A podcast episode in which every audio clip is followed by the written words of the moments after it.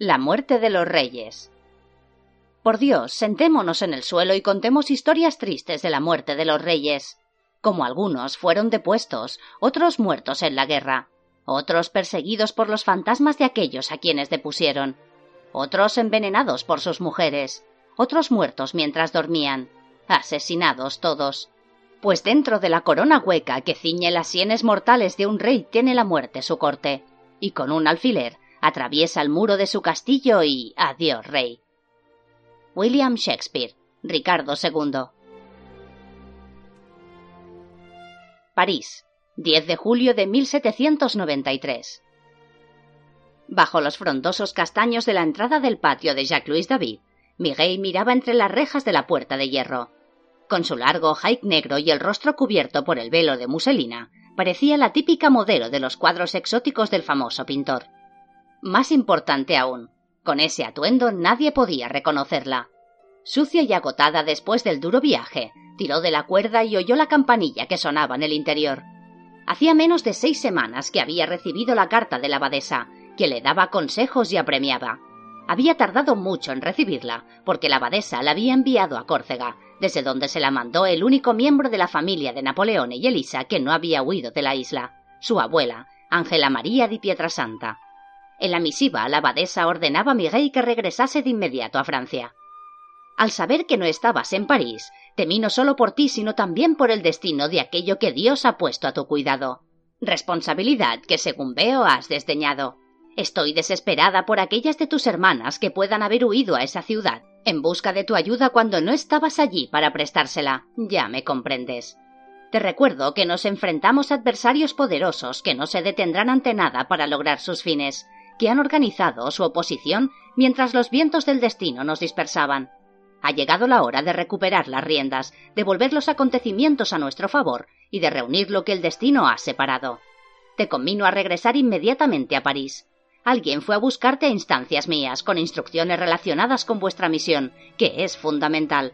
Mi corazón se duele contigo por la pérdida de tu adorada prima. Que Dios te acompañe en tu tarea. La carta no tenía fecha ni firma, pero Miguel reconoció la letra de la abadesa. Ignoraba cuánto tiempo hacía que había sido escrita, aunque dolida por la acusación de haber abandonado su deber, había comprendido el verdadero sentido del mensaje. Había otras piezas en peligro, otras monjas estaban amenazadas por las mismas fuerzas del mal que habían acabado con Valentín. Debía regresar a Francia. Shahin aceptó acompañarla hasta el mar. Sin embargo, Charlotte, su hijo de un mes de edad, era demasiado pequeño para emprender el arduo viaje. En Janet, el pueblo de Shahin, prometió cuidar de él hasta el regreso de Mireille, porque ya veían a la criatura pelirroja como el profeta cuya llegada les había sido anunciada. Después de una dolorosa despedida, la joven lo dejó en brazos del ama de cría y partió. Durante veinticinco días atravesaron el Devan Ubari, el borde occidental del desierto de Libia, evitando las montañas y las traicioneras dunas, y tomaron un atajo hacia Trípoli y el mar. Una vez allí, Shahin la dejó en una goleta de dos mástiles con destino a Francia. Estos barcos, los más veloces del mundo, navegaban con el viento en mar abierto a catorce nudos, haciendo el viaje desde Trípoli hasta Saint-Nazaire, en la desembocadura del Loiga, en apenas diez días. Miguel había regresado. Ahora, desaliñada y exhausta, miraba a través de la verja de David, el patio del que había huido hacía menos de un año. Sin embargo, parecía que hubiera pasado un siglo desde aquella tarde en que ella y Valentín escalaron los muros del jardín, riendo nerviosas ante su atrevimiento, y fueron a Cordeliers en busca de la hermana Claude. Apartó esos recuerdos de su mente y volvió a tirar de la campanilla. Por fin, Pierre, el anciano sirviente, salió de la caseta y arrastrando los pies fue hacia la verja, donde ella esperaba en silencio a la sombra de los altos castaños. Madame, dijo Pierre sin reconocerla. El maestro no recibe a nadie antes de almorzar, y nunca sin cita previa. Sin duda aceptará verme a mí, repuso Miguel bajándose el velo. Pierre abrió los ojos de par en par y la barbilla le tembló levemente. Buscó con torpeza entre las pesadas llaves para abrir la puerta. Mademoiselle, susurró, hemos rezado por vos todos los días. Sus ojos estaban llenos de lágrimas de júbilo mientras abría las puertas. Miguel lo abrazó y ambos cruzaron deprisa el patio. Solo en su estudio, David tallaba un gran trozo de madera, una escultura del ateísmo que se quemaría el mes siguiente en el Festival del Ser Supremo. El aire estaba impregnado del aroma de la madera recién cortada. El suelo estaba cubierto de virutas y el polvillo de madera cubría el elegante terciopelo de la chaqueta del artista. Cuando la puerta se abrió a sus espaldas, se volvió, dejó caer el cincel y se puso en pie con tal precipitación que volcó el banquillo. Sueño, me he vuelto loco, exclamó. Atravesó a toda prisa la habitación levantando una nube de polvo y estrechó a Miguel en su abrazo. Gracias a Dios que estás a salvo. La apartó para verla mejor. Cuando te fuiste, llegó Magat con una delegación. Cavaron en mi jardín con sus rastreros ministros y delegados, como cerdos buscando trufas. Yo no creía que esas piezas existieran de verdad. Si hubieras confiado en mí, habría podido ayudarte. Podéis ayudarme ahora, repuso Miguel, desplomándose exhausta en una silla. Ha venido alguien preguntando por mí. Espero una emisaria de la abadesa. Mi querida niña, respondió David con tono preocupado. Durante tu ausencia han venido a París varias jóvenes que escribían para pedir una entrevista contigo o con Valentín, pero yo temía por ti. Entregué esas notas a Robespierre pensando que podían ayudaros a encontrarte. ¿Robespierre? Dios mío, ¿qué habéis hecho? exclamó Miguel. Es un buen amigo en quien se puede confiar, se apresuró a declarar David. Lo llaman el incorruptible. Nadie podría inducirlo a abandonar su deber. Miguel le ha hablado de tu relación con el ajedrez de Monglán. Él también te buscaba. No. gritó Miguel. Nadie debe saber que estoy aquí, ni siquiera que me habéis visto. No lo comprendéis. Valentín fue asesinada por esas piezas. Mi vida también corre peligro. Decidme cuántas monjas escribieron, cuántas cartas entregasteis a ese hombre. Mientras trataba de recordar, David palideció presa del miedo. Tendría Miguel razón. Tal vez no había sabido apreciar la gravedad de la situación. Fueron cinco, contestó.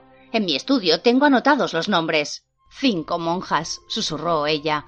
Otras cinco muertes sobre mi conciencia, porque no estaba aquí, añadió con la mirada perdida.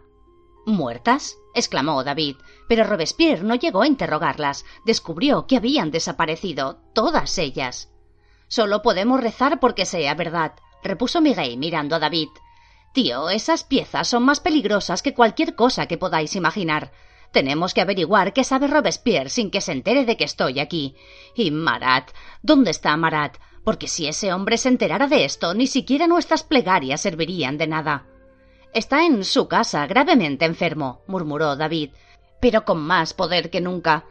Hace tres meses, los girondinos lo juzgaron por propugnar el asesinato y la dictadura, por desdeñar los principios de la revolución, libertad, igualdad y fraternidad. Sin embargo, el jurado aterrorizado lo absolvió. La chusma lo coronó de laureles, lo paseó por las calles entre multitudes entusiastas y lo eligió presidente del Club de los Jacobinos. Ahora está en su casa, denunciando a los girondinos que se opusieron a él. La mayoría de ellos han sido detenidos, el resto ha huido a las provincias. Gobierna el Estado desde su bañera con las armas del miedo. Lo que se dice de nuestra revolución parece ser cierto. El fuego que destruye no puede construir. Pero puede ser consumido por una llama más alta, apuntó Miguel. Esa llama es el ajedrez de Monglán. Cuando lo hayamos reunido devorará incluso a Marat. He regresado a París para liberar esa fuerza y espero vuestra ayuda. Pero no oyes lo que he dicho, exclamó David.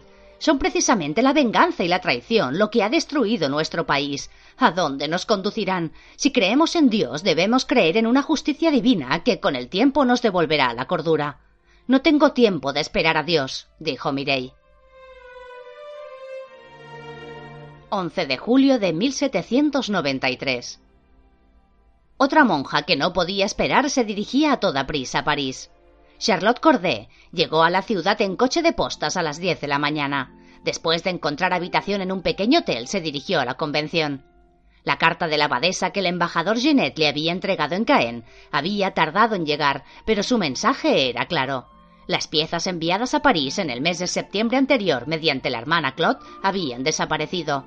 Durante el terror había muerto otra monja, la joven Valentín.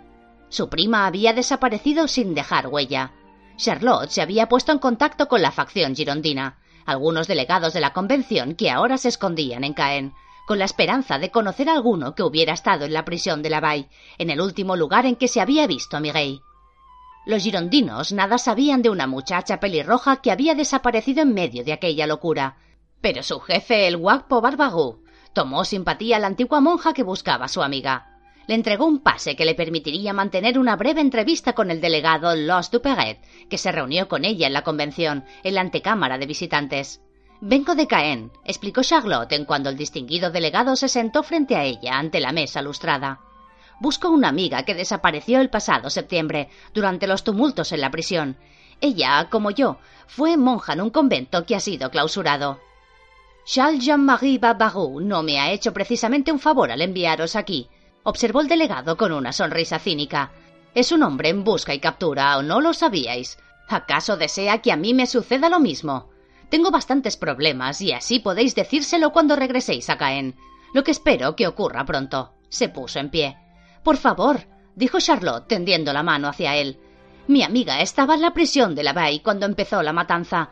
No se ha encontrado su cuerpo. Tenemos razones para creer que ha escapado, pero nadie sabe dónde. Debéis decirme quién de entre los miembros de la Asamblea presidió aquellos juicios. Duperet guardó silencio y sonrió. No era una sonrisa agradable. Nadie escapó de la Bay, confirmó tajantemente. Los que fueron absueltos pueden contarse con los dedos de las manos. Si habéis sido lo bastante estúpida para venir aquí, tal vez lo seáis también para preguntar al hombre responsable del terror, pero no os lo recomiendo. Se llama Marat. 12 de julio de 1793. Miguel, con un vestido de algodón rojo y blanco y un sombrero de paja con cintas de colores, bajó del coche abierto de David y pidió al cochero que esperara. Entró presuroso en el vasto y atestado barrio comercial de Lejal, uno de los más antiguos de la ciudad. Durante los dos días que llevaba en París, se había enterado de suficientes cosas para actuar de inmediato. No necesitaba esperar instrucciones de la abadesa. No solo habían desaparecido cinco monjas con sus piezas, sino que, según le había dicho David, otras personas conocían la existencia del ajedrez de Montglan y la relación que ella tenía con él. Demasiadas personas. Robespierre, Marat, André Philidor, el maestro de ajedrez y compositor cuya ópera había visto en compañía de Madame de Stael. David le explicó que Philidor había huido a Inglaterra, pero antes de partir le había hablado de su encuentro con el gran matemático Leonard Euler y un compositor llamado Bach. Este había tomado la fórmula del recorrido del caballo descubierta por Euler y la había transformado en música. Estos caballeros pensaban que el secreto del ajedrez de Montglan guardaba relación con la música. ¿Cuántos más habrían llegado tan lejos? Miguel atravesó los puestos de venta al aire libre, llenos de verduras, carnes y pescado que solo los ricos podían comprar. El corazón le latía con fuerza y miles de pensamientos bullían en su cabeza. Tenía que actuar de inmediato, mientras conociera sus paraderos y ellos ignoraran el suyo.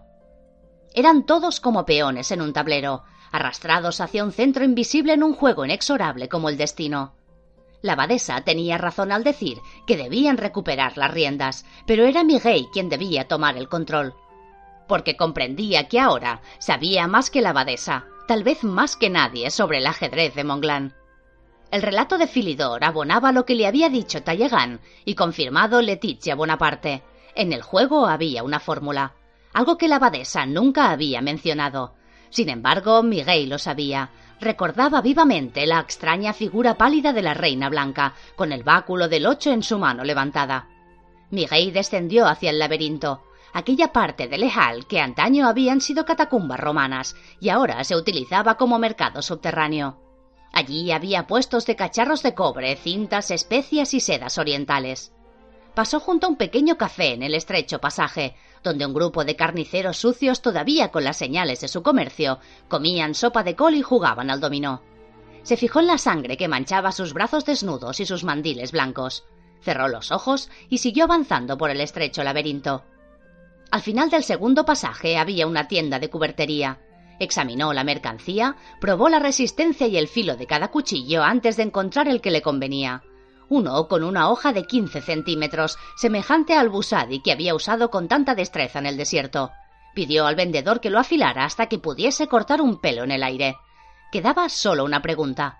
¿Cómo entraría? El comerciante envolvió el cuchillo con su funda de papel de estraza. Miguel le pagó dos francos, se puso el paquete bajo el brazo y partió. 13 de julio de 1793. Su pregunta encontró respuesta a la tarde siguiente, mientras ella y David discutían en el pequeño comedor anejo al estudio. Él, como delegado de la convención, podía asegurarle la entrada en el domicilio de Marat, pero se negaba, tenía miedo. Pierre, el sirviente, interrumpió su acalorada discusión. En la verja hay una dama, señor. Pregunta por vos y busque información sobre Mademoiselle Mireille.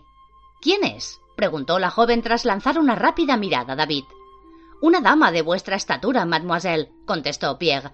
Pelirroja. Dice que se llama Cordé.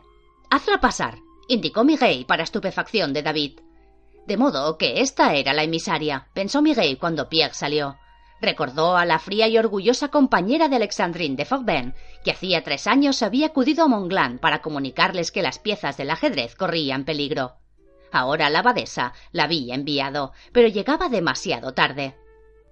Charlotte Corday entró en la habitación y, deteniéndose de golpe, miró incrédula a Miguel. Se sentó vacilante en la silla que le ofreció David sin apartar los ojos de la joven.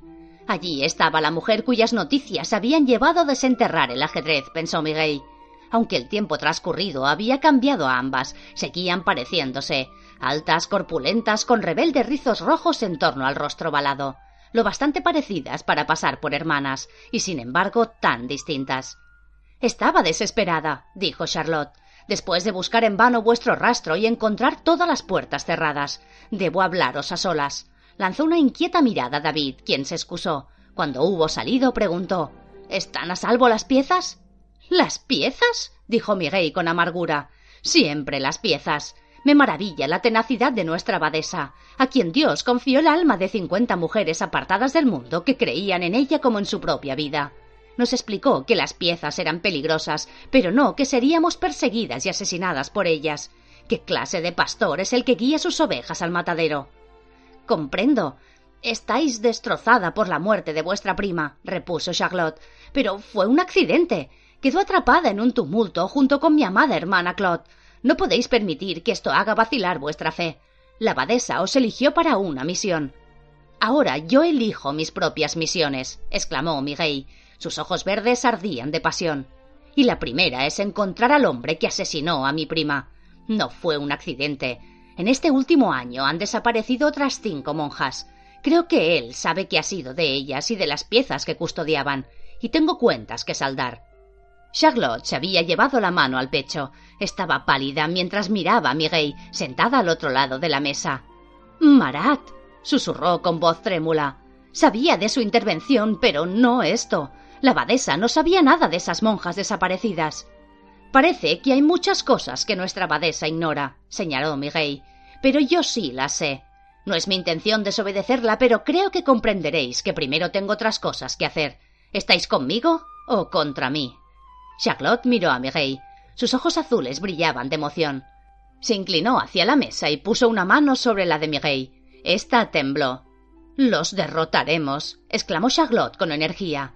Por difícil que sea lo que me pidáis, estaré a vuestro lado, como desearía la abadesa. ¿Os habéis enterado de la intervención de Magat? dijo Miguel con tono tenso. ¿Qué más sabéis de ese hombre? Traté de verlo cuando os buscaba, contestó Charlotte bajando la voz. Un portero me echó, pero le he escrito para pedirle una cita esta tarde. ¿Vive solo? preguntó Miguel con vivo interés. Comparte alojamiento con su hermana Albertine y con Simone Brad, su esposa natural. Pero no pretenderéis ir vos. Si dais vuestro nombre o adivinan quién sois, os arrestarán.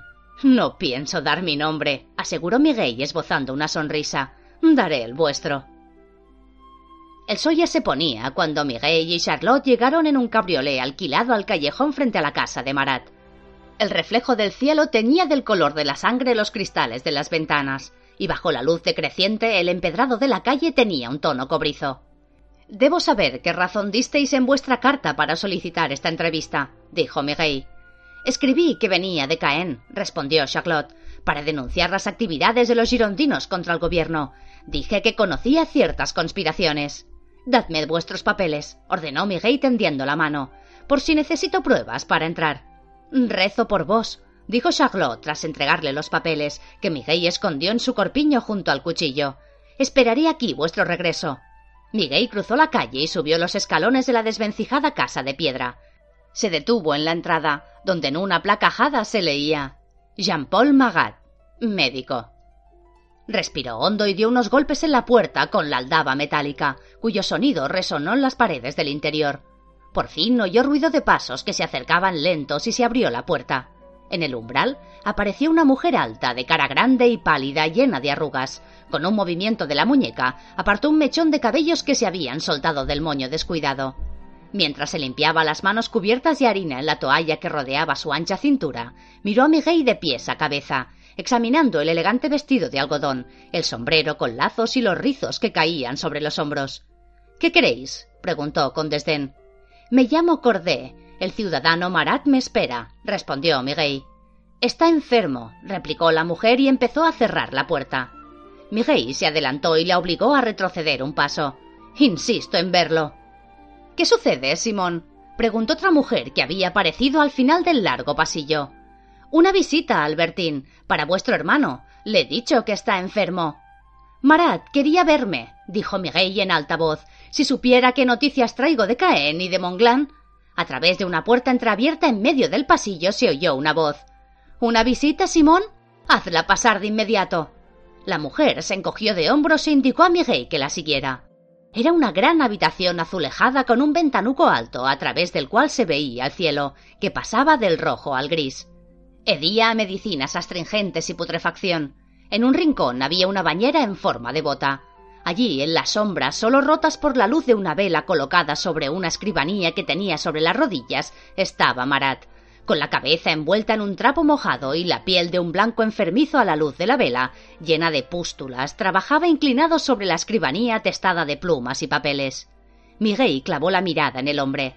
Cuando Simón la introdujo en la habitación y le indicó por señas que se sentara en un taburete de madera que había junto a la bañera, Marat no levantó la vista. Siguió escribiendo mientras Miguel, cuyo corazón latía con furia, lo miraba de hito en hito, Ansiaba saltar sobre él, hundirle la cabeza en el agua tibia y mantenerlo allí hasta que. Pero Simón seguía de pie a sus espaldas. Llegáis en el momento oportuno, dijo Marat, inclinado todavía sobre los papeles. Precisamente estoy preparando una lista de girondinos que al parecer se están sublevando en las provincias. Si venís de Caen, podréis ratificarla. También decís que traéis noticias de Monglan. Miró a Miguel y sus ojos se abrieron de par en par. Guardó silencio un momento y después indicó a Simón. Ahora puedes dejarnos, querida amiga. Simón permaneció inmóvil unos segundos, pero finalmente, bajo la mirada penetrante de Marat, se volvió y se fue cerrando la puerta tras de sí. Miguel sostuvo la mirada de Marat sin pronunciar palabra. Era extraño, pensó. Ahí estaba la encarnación de la maldad, el hombre cuyo espantoso rostro había perturbado sus inquietos sueños durante tanto tiempo, Allí estaba, sentado en una bañera de cobre llena de sales hediondas, pudriéndose como un trozo de carne rancia. Un anciano agostado, muriendo por su propia maldad. Si en su corazón hubiera habido lugar para la piedad, lo habría compadecido. De modo que por fin habéis venido, susurró él sin quitarle los ojos de encima. Cuando vi que las piezas habían desaparecido, supe que algún día volveríais. Sus ojos destelleaban a la temblorosa luz de la bujía. Miguel sintió que se le lava la sangre en las venas. ¿Dónde están? preguntó. Eso era exactamente lo que quería preguntaros, dijo él con tranquilidad. Habéis cometido un gran error al venir aquí, mademoiselle, con nombre falso o sin él. Jamás saldréis de este lugar con vida, a menos que me digáis qué ha sido de las piezas que sacasteis del jardín de David. Vos tampoco, repuso Miguel, sintiendo que su corazón se apaciguaba mientras sacaba el cuchillo de su corpiño. Cinco de mis hermanas han desaparecido. Quiero saber si terminaron como mi prima. Oh. ¿Habéis venido a matarme? dijo Marat con una sonrisa terrible. Pero no creo que lo hagáis. Soy un hombre moribundo, no necesito que me lo digan los médicos. Yo mismo soy médico. Miguel tocó el filo del cuchillo con la yema de un dedo. Marat cogió una pluma de la escribanía y se dio unos golpes con ella en el pecho desnudo. Os aconsejo que clavéis la daga aquí, a la izquierda, entre la segunda costilla y la tercera. Cortaréis la horta, rápido y seguro. Pero antes de que muera os interesará saber que tengo las piezas. Y no cinco, como creíais, sino ocho. Entre los dos, mademoiselle, podríamos controlar la mitad del tablero. Miguel trató de permanecer impasible, mientras el corazón volvía a desbocársele. La adrenalina corría en su sangre como una droga. No os creo, exclamó. Preguntad a vuestra amiga, Mademoiselle Corday, cuántas monjas recurrieron a ella en vuestra ausencia, dijo Marat. Mademoiselle Beaumont, Mademoiselle de Fresnay, Mademoiselle d'Armentières. ¿Os dicen algo esos nombres? Todas eran monjas de Montglan. ¿Qué estaba diciendo ese hombre? Ninguna de ellas había viajado a París, ninguna de ellas había escrito esas cartas que David entregó a Robespierre. Fueron a Caen, prosiguió Marat, como si lo hubiera leído el pensamiento. Esperaban encontrar a Cordé. ¡Qué triste! Enseguida se dieron cuenta de que la mujer que salía a su encuentro no era una monja. ¿Una mujer? preguntó Miguel.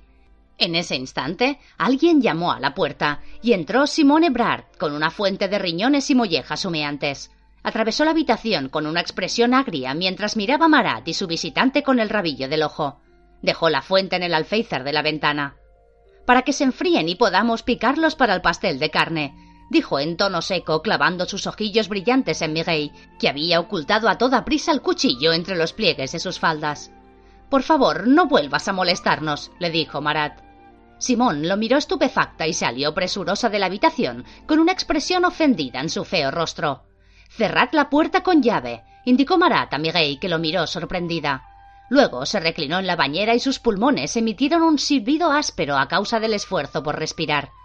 Mi querida mademoiselle, la enfermedad ha invadido todo mi cuerpo. Si queréis matarme, no disponéis de mucho tiempo, pero me parece que lo que más deseáis es información.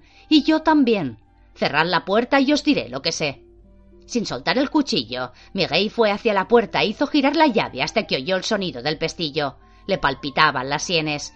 ¿Quién era la mujer de la que hablaba Marat, la que se había apoderado de las piezas de las desprevenidas monjas? Vos la matasteis, las asesinasteis por las piezas. Yo soy un inválido, repuso él con una sonrisa horrible y su blanca cara rodeada de sombras. Pero como el rey del tablero, la pieza más débil puede ser también la más valiosa. Las maté, pero solo con información. Sabía quiénes eran y dónde era probable que se dirigiesen en caso de peligro. Vuestra abadesa fue necia. Los nombres de las monjas de Montglan eran de dominio público, pero no, no las maté yo mismo.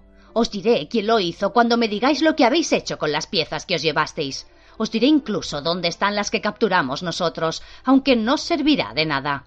La incertidumbre y el miedo atormentaban a Miguel. ¿Cómo podía confiar en él cuando la última vez que le dio su palabra había asesinado a Valentín? Decidme cómo se llama la mujer y dónde están las piezas, exigió mientras volvía a acercarse a la bañera. Si no, nada. Sois vos quien tiene el cuchillo, repuso Marat con voz áspera. Pero mi aliada es la jugadora más poderosa. Jamás la destruiréis, jamás. Vuestra única esperanza es uniros a nosotros y reunir las piezas. Por separado no son nada, pero juntas poseen un poder inmenso. Si no me creéis, preguntad a vuestra abadesa. Ella la conoce, sabe de su poder. Su nombre es Catalina. Es la Reina Blanca. ¿Catalina? exclamó Miguel mientras mil pensamientos se agolpaban en su cabeza. La abadesa había ido a Rusia, su amiga de la infancia, el relato de Talleyrand, la mujer que había comprado la biblioteca de Voltaire.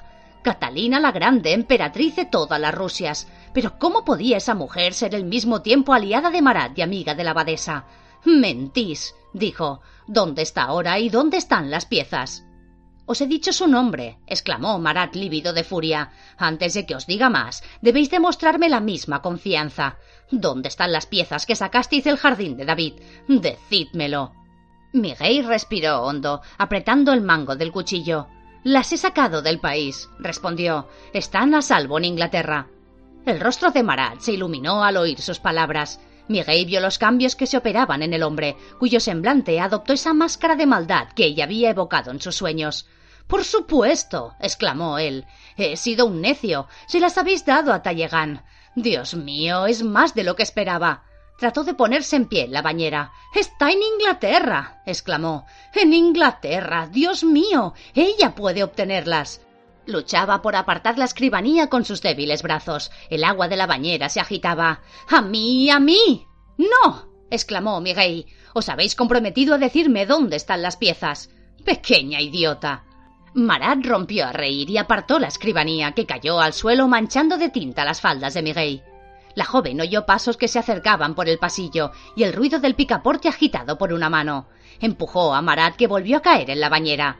Le alzó la cabeza cogiendo su grasiento cabello y apoyó el cuchillo en su pecho. Decidme dónde están. gritó mientras el ruido de los puños que aporreaban la puerta ahogaba sus palabras. Decídmelo. Cobarde. masculló él con los labios llenos de saliva.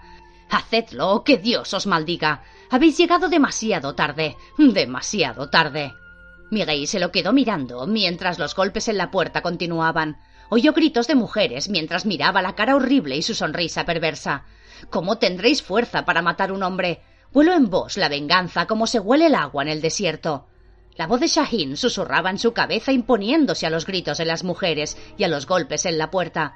¿Qué significaba que había llegado demasiado tarde? ¿Qué importancia tenía que Tallegan estuviera en Inglaterra? ¿Y qué quería decir Marat con que ella podía obtenerlas? El cerrojo estaba a punto de ceder ante las embestidas del pesado cuerpo de Simone Ebrard, y la madera podrida que rodeaba la cerradura se astillaba.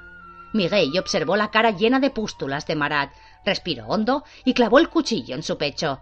La sangre que brotó de la herida le manchó el vestido, hundió la hoja hasta la empuñadura.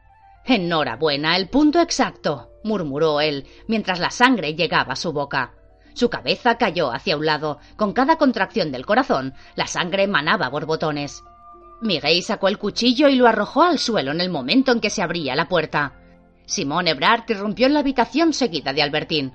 La hermana de Magat miró hacia la bañera, gritó y se desmayó. Mientras Mireille avanzaba hacia la puerta como en un sueño, Simón aullaba. Dios mío, lo habéis matado. lo habéis matado vociferaba mientras se precipitaba hacia la bañera y caía de rodillas para detener con su delantal el flujo de sangre. Miguel siguió caminando por el pasillo como si estuviera en trance.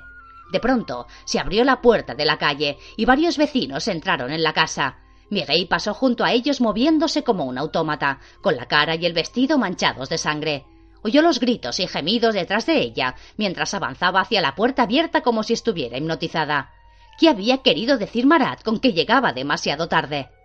Tenía la mano apoyada en la puerta cuando la golpearon por la espalda. Sintió el dolor y oyó el ruido de madera que se rompía. Se desplomó. Los fragmentos de la silla con que la habían atacado yacían dispersos sobre el suelo sucio. Trató de levantarse. Un hombre la cogió por el escote del vestido, arañando sus senos y la puso en pie. La aplastó contra la pared donde volvió a golpearse la cabeza y se derrumbó. No pudo levantarse. Oyó ruido de pisadas, el crujido de los tablones flojos del suelo al entrar mucha gente en la casa, gritos y exclamaciones de hombres, el llanto de una mujer. Yacía en el suelo sucio, incapaz de moverse. Al cabo de un largo rato, sintió que unas manos se deslizaban bajo su cuerpo, trataban de levantarla. Eran hombres con uniformes oscuros que le ayudaban a ponerse en pie. Le dolía la cabeza y notaba palpitantes la nuca y la columna vertebral. Cogiéndola por los codos, la condujeron hacia la puerta mientras ella trataba de caminar. Fuera se había juntado una multitud que rodeaba la casa. Con la vista nublada, Miguel observó la masa de rostros, cientos de ellos, que se movían como un mar de lemmings, todos ahogándose, pensó, todos ahogándose. La policía hacía retroceder a la muchedumbre con sus bastones. Oyó exclamaciones y gritos de asesina, carnicera y muy lejos, al otro lado de la calle, vio una cara blanca enmarcada en la ventana abierta de un carruaje. Trató de fijar la vista en ella. Durante un segundo vio los ojos aterrados, los labios pálidos y los nudillos blancos sobre la puerta del coche. Era Charlotte Corday. Después todo se volvió negro. 14 de julio de 1793. Cuando Jacques-Louis David regresó agotado de la convención, eran las ocho de la noche. La gente ya había comenzado a lanzar petardos y a correr por las calles como locos borrachos cuando su carruaje se detuvo en el patio. Era el día de la Bastilla, pero no compartía el espíritu festivo. Esa mañana, al llegar a la convención, se había enterado de que la noche anterior habían asesinado a Marat, y la mujer a la que se habían llevado la Bastilla, la asesina, era la visitante de Miguel, Charlotte Corday. Además, Miguel no había regresado en toda la noche. David estaba muy asustado. Su posición no era tan segura como para que no pudiera alcanzarlo el largo brazo de la Comuna de París y descubrían que el complot anarquista se había fraguado en su comedor. Solo deseaba encontrar a Miguel, sacarla de París antes de que la gente atara cabos. Bajó del carruaje y sacudió el polvo que cubría el sombrero con la escarpela tricolor que él mismo había diseñado para los delegados de la convención, para representar el espíritu de la revolución. Cuando se disponía a cerrar la verja, una figura esbelta salió de entre las sombras y se acercó a él. David se encogió de miedo cuando el hombre lo agarró por el brazo. En el cielo brilló un cohete cuyo resplandor le permitió ver la cara pálida y los ojos verde mar de Maximilien Robespierre. Tenemos que hablar, ciudadano, susurró éste con voz escalofriante, mientras en el cielo crepuscular estallaban los cohetes. Esta tarde no has asistido al juicio. Estaba en la convención, exclamó David asustado, porque era evidente a qué juicio se refería Robespierre. ¿Por qué has salido de ese modo de entre las sombras? agregó, tratando de disimular la verdadera causa de su temblor. Si deseas hablarme, entra. Amigo mío, lo que tengo que decir no debe ser oído por sirvientes o fisgones, dijo Robespierre muy serio. Mis sirvientes libran esta noche para celebrar el día de la Bastilla. ¿Por qué, si no, crees que he cerrado yo mismo la puerta?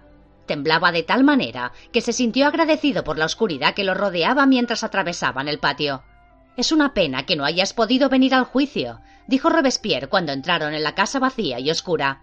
Verás, la acusada no es Charlotte Corday, sino la muchacha cuyo dibujo me mostraste, la que hemos estado buscando por toda Francia. Mi querido David, la asesina de Marat es tu pupila, Miguel. Pese al cálido tiempo de julio, David sentía un frío mortal. Estaba sentado en el pequeño comedor frente a Robespierre, que después de encender una lámpara de aceite le sirvió un brandy de una licorera. David temblaba tanto que apenas podía sostener la copa. No se lo he comentado a nadie porque prefería hablar primero contigo, decía Robespierre. Necesito tu ayuda. Tu pupila tiene una información que me interesa. Sé por qué fue a ver a Marat. Quiere el secreto del ajedrez de Montglan. Debo averiguar qué sucedió entre ellos durante la entrevista que mantuvieron antes de la muerte de Marat y si ella tuvo la oportunidad de comunicar lo que sabe a otros. Te digo que no sé nada de esos terribles acontecimientos, exclamó David mirando horrorizado a Robespierre. Jamás creí en la existencia del ajedrez de Montglan hasta el día que salí del café de la Regence con André Philidor, ¿te acuerdas? Fue él quien me habló del juego, pero cuando repetí esa historia mi rey, Robespierre se inclinó sobre la mesa para cogerle del brazo. Ella ha estado aquí. ¿Has hablado con ella? Dios mío, ¿por qué no me lo dijiste? Dijo que nadie debía saber que estaba aquí. Gimió David con la cabeza entre las manos. Llegó hace cuatro días, Dios sabe de dónde, vestida con ropajes árabes. Ha estado en el desierto. Robespierre se levantó de un salto y empezó a pasearse por la habitación. Querido David, tu pupila no es una inocente escolar. Ese secreto se remonta a los moros, al desierto. Lo que ella busca es el secreto de las piezas. Por eso asesinó a Marat a sangre fría. Está en el centro mismo de este peligroso juego de poder. Debes decirme qué más te contó antes de que sea demasiado tarde. Fue por contarte la verdad como provoqué este horror, exclamó David a punto de llorar. Si descubren quién es la acusada, soy hombre muerto. Tal vez temieran y odiaran a Marat cuando vivía, pero ahora que ha muerto van a poner sus cenizas en el panteón. Han guardado su corazón en el club de los jacobinos como si fuera una santa reliquia. Lo sé, dijo Robespierre con esa voz suave que hacía estremecer a David. Por eso he venido, querido David. Tal vez pueda hacer algo para ayudaros a ambos, pero solo si tú me ayudas primero. Creo que tu pupila confía en ti. Te dirá lo que sabe, mientras que a mí ni siquiera me hablaría si pudiera introducirte en secreto en la prisión. Por favor, no me pidas eso. David casi gritaba.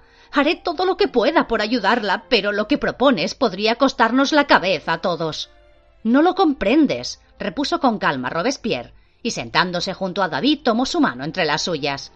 Amigo mío, Sé que eres un revolucionario entusiasta, pero no sabes que el ajedrez de Montglan está en el centro mismo de la tormenta que está destruyendo las monarquías en toda Europa, que eliminará para siempre el yugo de la opresión.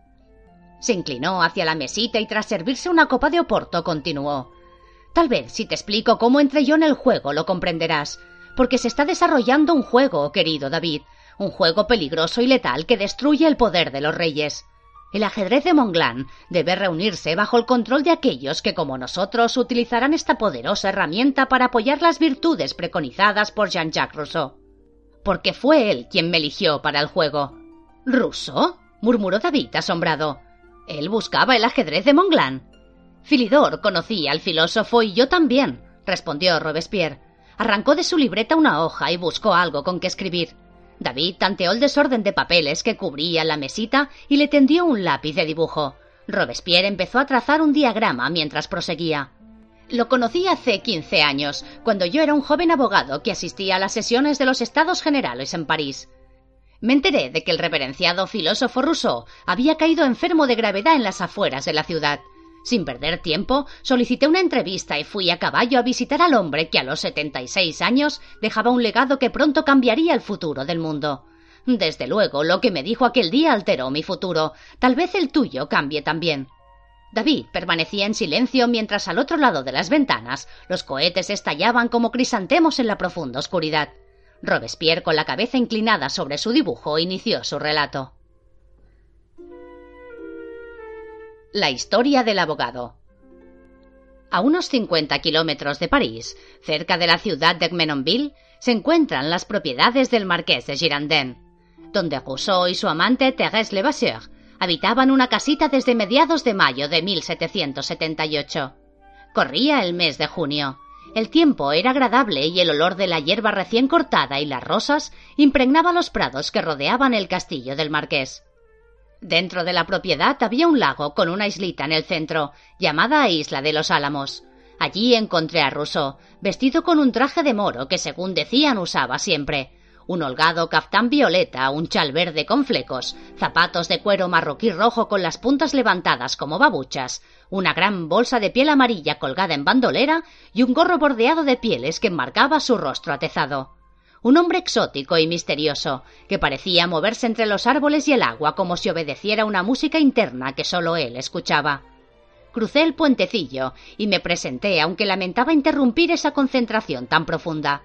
Yo lo ignoraba, pero Rousseau estaba contemplando su encuentro con la eternidad, que estaba a pocas semanas de distancia.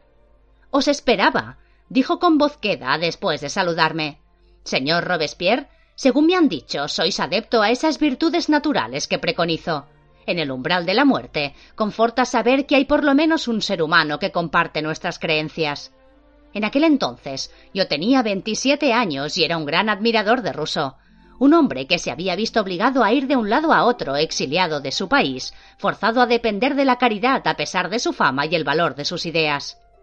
No sé qué esperaba al ir a verlo. Tal vez alguna intuición filosófica profunda, una conversación edificante sobre política, un extracto romántico de la Nouvelle Eloise, pero al parecer, Rousseau, sintiendo la proximidad de la muerte, tenía otra cosa en la cabeza. Voltaire murió la semana pasada, prosiguió. Nuestras vidas estaban uncidas como las de aquellos caballos de los que hablaba Platón. Uno tiraba hacia la tierra y el otro hacia los cielos. Voltaire defendía la razón, mientras que yo he abogado por la naturaleza. Entre nosotros, la filosofía de ambos servirá para desvencijar el carro de la Iglesia y el Estado. Pensé que no simpatizabais con ese hombre, dije desconcertado. Lo odiaba y lo amaba. Lamento no haberlo conocido. Una cosa es segura. No lo sobreviviré mucho tiempo. La tragedia es que Voltaire tenía la clave de un misterio que he tratado de desentrañar durante toda mi vida. A causa de su testaruda observancia de lo racional, jamás conoció el valor de lo que había descubierto. Ahora es demasiado tarde. Ha muerto y con él murió el secreto del ajedrez de Monglán. Mientras él hablaba, mi interés iba en aumento. El ajedrez de Carlomagno. Todo escolar francés conocía la historia. ¿Acaso era algo más que una leyenda? Contuve la respiración rogando que continuara. Rousseau se había sentado en un tronco caído y buscaba algo en su bolsa de piel amarilla. Para mi sorpresa, sacó una delicada tela de cáñamo y encaje. Mientras hablaba, empezó a trabajar con una diminuta aguja de plata. Cuando era joven, prosiguió, me ganaba la vida en París vendiendo mis encajes y bordados, porque mis óperas no interesaban a nadie. Aunque había deseado ser un gran compositor, me pasaba las veladas jugando al ajedrez con Denis Diderot y André Philidor, que eran tan pobres como yo. Diderot me consiguió un empleo provechoso como secretario del conde de Montagu, embajador francés en Venecia. Era la primavera de 1743, no lo olvidaré nunca, porque ese año, en Venecia, sería testigo de algo que recuerdo tan vívidamente como si hubiese sucedido ayer. Un secreto en el centro mismo del ajedrez de Monglán. Rousseau pareció sumirse en un ensueño. Su labor de aguja cayó al suelo. Me incliné a cogerla y se la devolví. Decíais que presenciasteis algo, lo urgí, algo relacionado con el ajedrez de Carlomagno. El viejo filósofo volvió a la realidad. Ah, sí. Venecia era una ciudad muy antigua, cargada de misterio, recordó con tono soñador. Había en ella algo oscuro y siniestro, pese a estar rodeada de agua y llena de brillantes luces Yo sentía esa oscuridad que lo invadía todo, mientras vagaba por el laberinto de calles, atravesaba antiguos puentes de piedra, me trasladaba en sigilosas góndolas por los canales secretos, donde solo el sonido del agua rompía el silencio de mi meditación. Un lugar apropiado para creer en lo sobrenatural, apunté. Exacto, dijo entre risas. Una noche fui solo a San Samuel, el teatro más bonito de Venecia, para ver una nueva comedia de Goldoni titulada La Donna in Garbo. El teatro era como una joya en miniatura. Las filas de palcos llegaban al techo, todos azules y dorados, cada uno con una pequeña canasta de frutas y flores pintadas e hileras de brillantes luces, de modo que se veía a los espectadores tan bien como a los actores. La sala estaba atestada de pintorescos gondoleros, cortesanas envueltas en plumas, burgueses enjollados, un público totalmente distinto de las damas y caballeros sofisticados y aburridos que acuden a los teatros parisienses, y todos participaban ruidosamente de la obra. Cada palabra de los diálogos se seguía de silbido, risas y exclamaciones, de modo que apenas se oía a los actores. En mi palco había un jovencito más o menos de la edad de André Filidor, unos dieciséis años, Llevaba el pálido maquillaje, los labios color rubí, la peluca empolvada y el sombrero con plumas tan de moda en aquel tiempo en Venecia. Se presentó como Giovanni Casanova. Se había formado para ser abogado como vos, pero tenía otros muchos talentos. Era hijo único de dos cómicos venecianos, actores que frecuentaban los escenarios desde aquí a San Petersburgo y se ganaba la vida tocando el violín en varios teatros locales. Estaba encantado de conocer a alguien recién llegado de París ansiaba visitar esa ciudad tan famosa por su riqueza y su decadencia, dos características que apreciaba sobremanera. Dijo que le interesaba la corte de Luis XV, un hombre conocido por su extravagancia, sus amantes, su inmoralidad y sus incursiones en el ocultismo.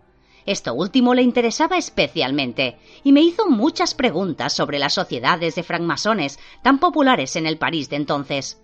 Yo sabía poco de esas cosas y se ofreció a mejorar mi educación a la mañana siguiente, domingo de Pascua. Tal como habíamos convenido, nos encontramos al amanecer, cuando ya se había reunido una gran multitud ante la puerta de la carta, la puerta que separa la famosa Catedral de San Marcos del Palacio Ducal Anejo. La muchedumbre despojada de los coloridos trajes de la semana anterior de carnaval vestía de negro y esperaba entre murmullos el comienzo de algún acontecimiento. Estamos a punto de presenciar el ritual más antiguo de Venecia, me dijo Casanova. Cada Pascua, al salir el sol, el Dux de Venecia encabeza una procesión a través de la Piazzetta y de regreso a San Marcos. Se llama la Larga Marcha, una ceremonia tan antigua como la propia Venecia. Pero sin duda, Venecia es más antigua que la Pascua, que el cristianismo, observé, mientras esperábamos entre la multitud expectante que se agolpaba tras los cordones de terciopelo. No he dicho que sea un ritual cristiano repuso Casanova con una sonrisa misteriosa. Venecia fue fundada por los fenicios, de quienes procede su nombre. Fenicia fue una civilización construida sobre islas. Adoraban a la diosa de la luna, Acar. Así como la luna controla las mareas, los fenicios controlaban el mar, de donde surge el mayor misterio de todos, la vida.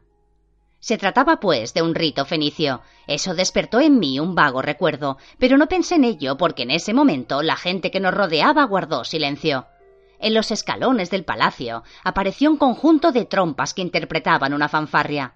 El dux de Venecia, coronado con joyas y ataviado con satenes purpúreos, salió por la puerta de la carta, rodeado de músicos con laúdes, flautas y liras, que tocaban una música que parecía de inspiración divina lo seguían emisarios de la Santa Sede, con sus rígidas casullas blancas y sus mitras enjolladas y adornadas con hilos de oro. Casanova me instó a observar con atención el rito. Los participantes bajaron a la piazzetta e hicieron un alto en el sitio de justicia, un muro decorado con escenas bíblicas del día del juicio final, donde encadenaban a los herejes durante la Inquisición. Allí se alzaban los monolíticos pilares de Acre, llevados a Venecia desde las costas de la antigua Fenicia durante las cruzadas. ¿Significaba algo que el Dux y sus acompañantes se detuvieran a meditar en ese lugar preciso? Finalmente reanudaron la marcha al ritmo de aquella música celestial. Se retiraron los cordones que contenían a la multitud y pudimos seguir la procesión. Mientras Casanova y yo caminábamos cogidos del brazo, empecé a sentir una vaga intuición de algo. No sé cómo explicarlo. Tenía la sensación de estar presenciando algo tan antiguo como el tiempo, algo oscuro y misterioso, preñado de historia y simbolismo, algo peligroso. Mientras la procesión seguía su curso serpentino a través de la piazzetta y regresaba atravesando la columnata, sentí como si estuviéramos penetrando cada vez más en las entrañas de un laberinto oscuro del que era imposible escapar. Yo no corría el menor peligro, estaba rodeado de cientos de personas en plena luz del día, y sin embargo tenía miedo. Pasó algún tiempo antes de que advirtiera qué era la música, el movimiento, la ceremonia misma lo que me asustaba. Cada vez que nos deteníamos detrás del Dux, ante un monumento o una escultura, notaba que la sangre corría más deprisa por mis venas. Era como un mensaje que tratara de llegar a mi cerebro mediante un código secreto, pero no podía comprenderlo. Casanova me observaba con atención. El Dux había hecho otro alto. Esta es la estatua de Mercurio, el mensajero de los dioses, explicó Casanova cuando llegamos a la danzante figura de bronce. En Egipto lo llamaban Tot, el juez, y en Grecia a Hermes, guía de almas, porque las conducía al infierno y a veces engañaba a los propios dioses volviendo a robarlas. Príncipe de fulleros, bufón, bromista, el loco de la baraja del tarot. Era el dios del robo y la astucia. Hermes inventó la lira de siete cuerdas, la octava, cuya música hizo llorar de alegría a los dioses. Me quedé mirando largo rato la estatua antes de proseguir. Mercurio era el dios veloz, el que podía liberar a las personas del reino de la muerte con sus sandalias aladas y el brillante caduceo, la vara con dos serpientes entrelazadas en forma de número ocho, presidía la tierra de los sueños, los mundos de la magia, los reinos de la fortuna y el azar, los juegos de toda índole. ¿Era una coincidencia que su estatua contemplara la lenta procesión con una sonrisa mordaz? ¿O acaso se trataba de su rito, perdido en las brumas del tiempo? El Dux y sus acompañantes hicieron muchas paradas en esta procesión trascendental, dieciséis en total. Mientras los seguíamos, un esquema se desplegaba ante mí. No fue hasta la décima parada, la pared del castelo, cuando empecé a construirlo. El muro tenía cuatro metros de espesor y estaba cubierto de piedras multicolores. Casanova me tradujo la inscripción, la más antigua en Véneto. Si un hombre pudiera decir y hacer lo que piensa, vería cómo podría transformarse. Y allí Incrustada en el centro del muro había una sencilla piedra blanca, que el dux y su corte contemplaban como si contuviera un milagro. De pronto me estremecí.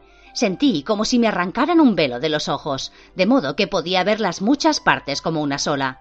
Ese no era un simple rito, sino un proceso que se desarrollaba ante nosotros, y cada pausa en la procesión simbolizaba un paso en el camino de transformación de un estado en otro. Era como una fórmula, pero ¿una fórmula para qué? y entonces lo supe. Rousseau se interrumpió y sacó de su bolsa un dibujo casi descolorido. Desplegándolo con mucho cuidado, me lo tendió. Este es el esquema que hice de la larga marcha. Muestra el recorrido con las 16 paradas, el número de piezas blancas o negras de un tablero de ajedrez. Observaréis que el propio curso forma un número 8, como las serpientes entrelazadas de la vara de Hermes, como la octuple senda o senda de las ocho etapas que Buda prescribió para alcanzar el nirvana, como las ocho plantas de la torre de Babel que debían ascender para llegar a los dioses, como la fórmula que, según dicen, trajeron los ocho moros a Carlomagno escondida en el ajedrez de Monglán. ¿Una fórmula? pregunté atónito. De infinito poder, contestó Rousseau cuyo significado puede que se haya olvidado, pero cuya atracción es tan fuerte que la representamos sin comprender su sentido, como hicimos Casanova y yo en Venecia hace 35 años. Este rito parece bello y misterioso, acepté. Pero ¿por qué lo asociáis con el ajedrez de Monglán, un tesoro que al fin y al cabo todos consideran una leyenda? ¿No os dais cuenta? preguntó irritado Rousseau. Las islas italianas y griegas tomaron sus tradiciones y su culto por los laberintos y las piedras de la misma fuente, la fuente de la cual surgieron. ¿Os referís a Fenicia? aventuré. Me refiero a la isla oscura, dijo misteriosamente. La isla que los árabes denominaron Al Yazir. La isla de dos ríos que se entrelazan como las serpientes de la vara de Hermes y forman un número ocho. Los ríos que regaron la cuna de la humanidad, el Tigris y el Éufrates. ¿Queréis decir que ese ritual, esa fórmula vino de Mesopotamia? exclamé. Me he pasado la vida tratando de conseguirla, explicó Rousseau. Se puso en pie y me cogió del brazo. Envié a Casanova, después a Boswell, finalmente a Diderot, para tratar de conocer el secreto. Ahora os envío a vos. Os elijo para que busquéis el secreto de esta fórmula, porque he pasado treinta y cinco años tratando de comprender el sentido oculto detrás del sentido Ya es casi demasiado tarde. Señor, dije perplejo, si descubrierais una fórmula tan poderosa, ¿qué haríais con ella? Vos que habéis escrito sobre las virtudes sencillas de la vida campesina, la igualdad inocente y natural de todos los hombres, ¿de qué os serviría esta herramienta? Yo soy el enemigo de los reyes, exclamó Rousseau desesperado. La fórmula contenida en el ajedrez de Monglán terminará con los reyes, con todos los reyes, para siempre. Ojalá viviera lo suficiente para tenerla en mis manos. Yo tenía muchas preguntas que hacerle, pero Rousseau estaba pálido por la fatiga y tenía la frente perlada de sudor. Guardó su labor como si la entrevista hubiera terminado y me dirigió una última mirada, como si se deslizara hacia una dimensión donde ya no podía seguirlo. Una vez hubo un gran rey, explicó, el rey más poderoso del mundo. Decían que nunca moriría, que era inmortal. Lo llamaban Aliskander, el dios bicorne, y lo representaban en monedas de oro, llevando en la frente los cuernos espiralados de la divinidad. La historia lo recuerda como Alejandro Magno, conquistador del mundo. Murió a los 33 años en Babilonia, en Mesopotamia, buscando la fórmula. Y así morirían todos si poseyéramos el secreto. Me pongo a vuestras órdenes, dije mientras lo ayudaba a llegar al puentecillo, y él se apoyaba pesadamente en mi hombro. Entre los dos localizaremos el ajedrez de Monglán, si todavía existe, y descubriremos el significado de la fórmula. Para mí es demasiado tarde, repuso Rousseau meneando la cabeza con tristeza. Os confío este plano, que según creo es la única clave que poseemos. Según la leyenda, el ajedrez está enterrado en el palacio de Carlomagno en Aquisgrán o en la abadía de Monglán. Vuestra misión es encontrarlo. De repente Robespierre interrumpió su relato y miró por encima del hombro. Sobre la mesita y bajo la luz de la lámpara estaba el plano del recorrido del extraño ritual veneciano que había trazado de memoria. David, que estaba estudiándolo, levantó la mirada. ¿Has oído algo? preguntó Robespierre, en cuyos ojos verdes se reflejó por un instante el estallido de chispas de los fuegos artificiales. Es solo tu imaginación, dijo bruscamente David. No me sorprende que te sobresalte recordando tu visita al anciano filósofo. Me pregunto cuánto de lo que me has contado no era más que el desvarío de la senilidad. Has escuchado la historia de Filidor y ahora la de Rousseau, repuso Robespierre nervioso. Tu pupila, Mireille, poseía algunas de las piezas. Lo admitió en Lavalle. Debes acompañarme a la Bastilla a conseguir que confiese. Solo entonces podré ayudarte. David comprendía demasiado bien la amenaza apenas velada que encerraban esas palabras. Sin la ayuda de Robespierre, condenarían a muerte a Mireille y también a él. La poderosa influencia de Robespierre Podía fácilmente volverse contra ellos, y David ya estaba más implicado de lo que había creído posible. Por primera vez veía con claridad que Miguel había tenido razón al advertirle que cuidara de sus amigos. Tú estabas compinchado con Marat, exclamó. Tal como temía Miguel. Las monjas cuyas cartas te di, ¿qué ha sido de ellas? Sigue sin comprender, dijo impaciente Robespierre. Este juego es más importante que tú o que yo, o que tu pupila o esas estúpidas monjas. Es mejor tener como aliada que como enemiga a la mujer a la que sirvo. Recuérdalo si deseas mantener la cabeza pegada al tronco. No sé qué fue de las monjas, solo sé que ella lucha por reunir las piezas del ajedrez de Monglán, como Rousseau, por el bien de la humanidad. ¿Ella? preguntó David. Robespierre se había levantado, como si estuviera a punto de partir. La reina blanca, dijo con una sonrisa sibilina. Como una diosa, ella toma lo que merece y otorga lo que desea. Créeme, si haces lo que te digo serás bien recompensado. Ella se ocupará de eso. No quiero ningún aliado ni ninguna recompensa, repuso con amargura David levantándose a su vez. Era un Judas, no tenía más elección que obedecer, pero era el miedo lo que lo empujaba a ello. Cogió la lámpara de aceite para acompañar a Robespierre a la puerta y se ofreció a llevarlo hasta la verja, ya que no había sirvientes en la casa. No importa que quieras, con tal de que lo hagas, dijo lacónicamente Robespierre. Cuando ella regrese de Londres te la presentaré. En ese momento no puedo revelar su nombre, pero la llaman la mujer de la India. Sus voces se perdieron en el pasillo. Cuando la habitación quedó por completo a oscuras, se entreabrió la puerta que daba al estudio. Una figura, iluminada apenas por el estallido de los fuegos artificiales, se deslizó en la estancia y fue hacia la mesa en la que habían estado sentados ambos hombres. El resplandor de los cohetes bañó la alta e imponente forma de Charlotte Corday, que se inclinaba hacia la mesa. Llevaba bajo el brazo una caja de pinturas y un fardo de ropa que había robado del estudio. Miró largo rato el plano que yacía sobre la mesa. Con cuidado, plegó el dibujo del ritual veneciano y lo introdujo en su corpiño. Después se deslizó hacia el pasillo y desapareció en las sombras de la noche. 17 de julio de 1793. En la celda reinaba la oscuridad.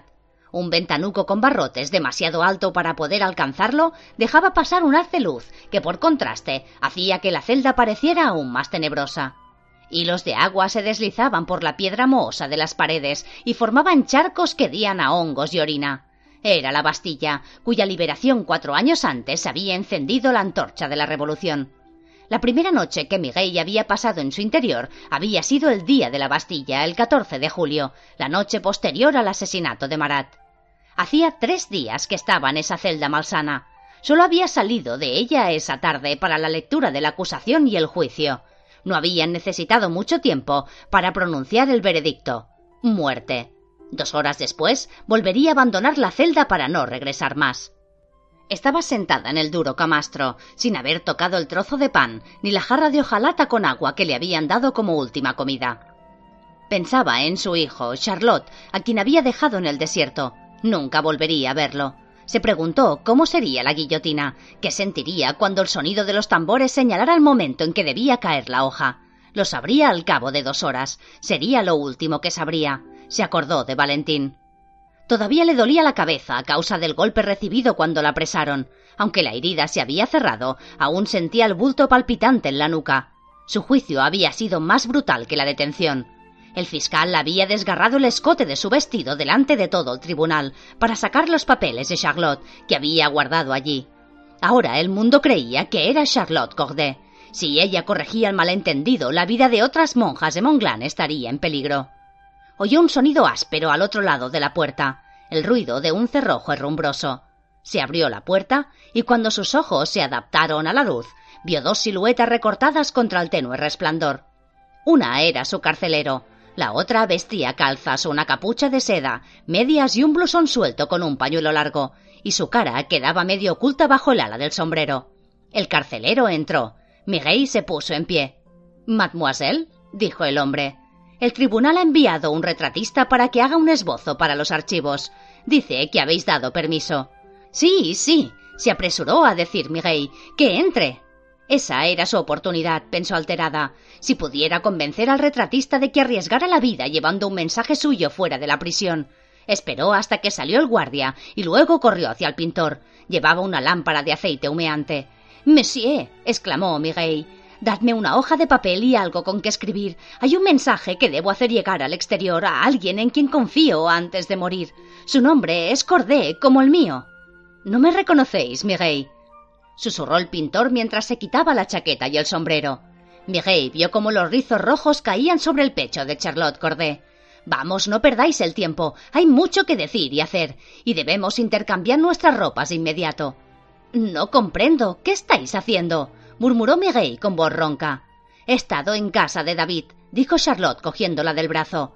Se ha liado con ese demonio de Robespierre, los he oído. Han estado aquí. ¿Aquí? inquirió Miguel sin entender.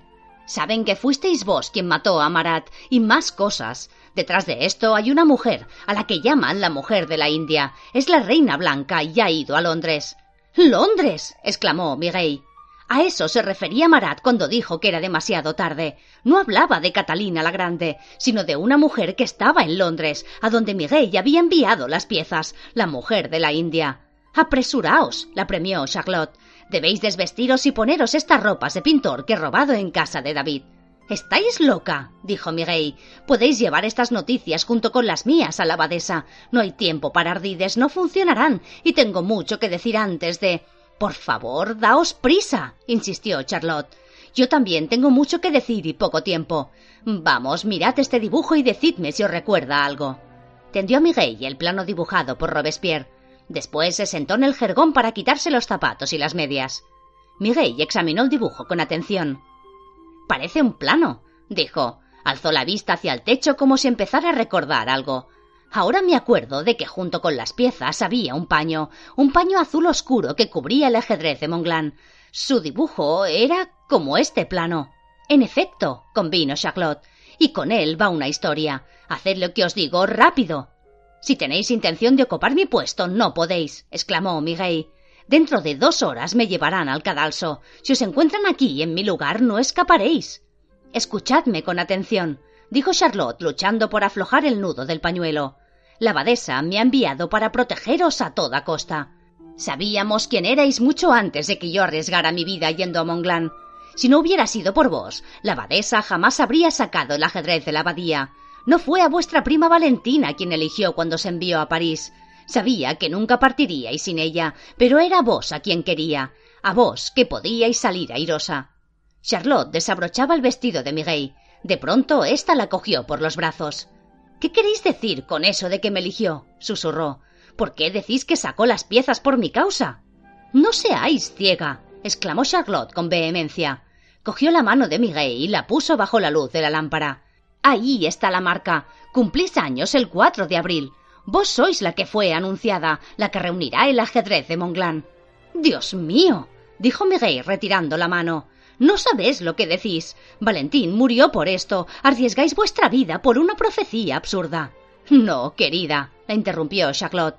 Doy mi vida. Miguel la miró horrorizada. ¿Cómo podía aceptar semejante ofrecimiento? Volvió a pensar en su hijo al que había dejado en el desierto. No, exclamó. No puede haber otro sacrificio a causa de estas temibles piezas, no después del terror que han provocado. Entonces, ¿queréis que muramos las dos? Preguntó Charlotte, que seguía desvistiendo a Miguel, reprimiendo las lágrimas y evitaba su mirada. Miguel le alzó el mentón para que la mirara a los ojos. Después de un largo silencio, Charlotte dijo con voz temblorosa Tenemos que derrotarlos. Vos sois la única que puede hacerlo. Ni siquiera ahora os dais cuenta. Miguel, vos sois la reina negra. Habían transcurrido dos horas cuando Charlotte oyó el chirrido del cerrojo. Los guardias venían para conducirla al cadalso. Estaba arrodillada en la oscuridad junto al jergón, rezando. Miguel se había llevado la lámpara de aceite y los esbozos de Charlotte que había dibujado y que tal vez tuviera que mostrar para salir de la prisión. Después de la emotiva despedida, Charlotte se había enfrascado en sus pensamientos y recuerdos. Tenía la sensación de que todo había acabado. En su interior se había formado un pequeño espacio de calma que ni siquiera la afilada hoja de la guillotina podría cercenar. Estaba a punto de unirse a Dios. La puerta se abrió y se cerró detrás de ella. Todo era oscuridad. Charlotte oyó la respiración de alguien. ¿Qué ocurriría? ¿Por qué no se la llevaban? Esperó en silencio. Oyó golpear el pedernal y percibió el olor del petróleo mientras encendía un farol. Permitid que me presente, dijo una voz suave. Había en ella algo que hizo estremecer a Charlotte. Entonces recordó y se quedó inmóvil. Soy Maximilien Robespierre. Charlotte temblaba sin volver el rostro. Vio en la pared la luz del farol que se movía en su dirección. Oyó empujar la silla cerca del lugar donde estaba arrodillada, y otro ruido que no acertó a identificar. ¿Había alguien más en la celda? Tenía miedo a volverse a mirar. No es necesario que os presentéis, decía con calma Robespierre. He asistido esta tarde al juicio y antes a la lectura de la acusación. Los papeles que el fiscal sacó de vuestro corpiño no eran vuestros. Entonces Charlotte oyó unos pasos suaves que avanzaban hacia ella. Así pues, había alguien más. Al sentir que una mano se posaba en su hombro, se sobresaltó y estuvo a punto de gritar. Miguel, por favor, perdóname. exclamó la voz inconfundible del pintor David. Tenía que traerlo aquí, no tenía elección. Mi querida niña. David la hizo volverse y hundió el rostro en su cuello.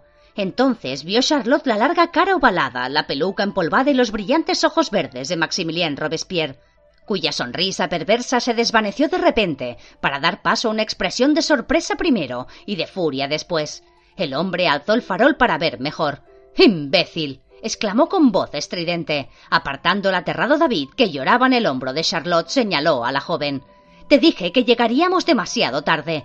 Pero no, tú tenías que esperar al juicio. Creías que la absolverían, y ahora se nos ha escapado, y todo por tu culpa. Dejó el farol sobre la mesa, vertiendo parte del petróleo. Cogió a Charlotte y la obligó a levantarse. Furibundo, apartó a David de un empujón y abofeteó a Charlotte. ¿Dónde está? vociferó. ¿Qué habéis hecho con ella? Juro que moriréis en su lugar, por mucho que os haya dicho, a menos que confeséis. Charlotte no hizo nada por detener la sangre que salía de su labio, mientras erguía orgullosa para mirar a Robespierre a los ojos. Después sonrió. Esa es mi intención, dijo tranquilamente. Londres, 30 de julio de 1793. Era casi medianoche cuando Talleyrand regresó del teatro. Arrojó su capa sobre una silla en el recibidor y se dirigió al pequeño estudio para servirse una copa de jerez. Courtiat apareció antes de que entrara. Monseñor, murmuró, os espera una visita. La he acomodado en el estudio hasta vuestro regreso. Parecía muy urgente. Dice que trae noticias de Mademoiselle Mireille. Por fin, gracias a Dios, dijo Talleyrand entrando presuroso en el estudio. Allí, a la luz del fuego, había una forma esbelta rebujada en una capa de terciopelo negro. Estaba calentándose las manos junto a la chimenea. Al entrar Talleyrand echó hacia atrás la cabeza para dejar caer la pesada capucha, y la capa se deslizó por sus hombros desnudos. El cabello, muy rubio, se esparció sobre sus senos medio desnudos. Él observó su piel temblorosa a la luz de la lumbre, el perfil recortado contra el resplandor dorado, la nariz algo respingona y la barbilla levantada. El traje de terciopelo oscuro muy escotado se adhería a su cuerpo adorable. Tayagan apenas podía respirar. Sentía como los fuertes dedos del dolor le atenazaban el corazón mientras permanecía inmóvil en el umbral. Valentín. susurró. Dios mío, ¿cómo era posible? ¿Cómo podía volver de la tumba? Ella le sonrió, mientras sus ojos azules destelleaban y la luz parpadeante del fuego hacía resplandecer sus cabellos. Ágilmente, con un movimiento semejante al del agua que fluye, se acercó a él. Se arrodilló a sus pies y apretó la cara contra su mano. Él le acarició los cabellos con la otra y cerró los ojos. Sentía que se le rompía el corazón. ¿Cómo era posible? Monsieur, corro un gran peligro, murmuró ella. No era la voz de Valentín. Tallagán abrió los ojos y contempló el rostro levantado, tan hermoso, tan parecido al de Valentín, pero no era ella.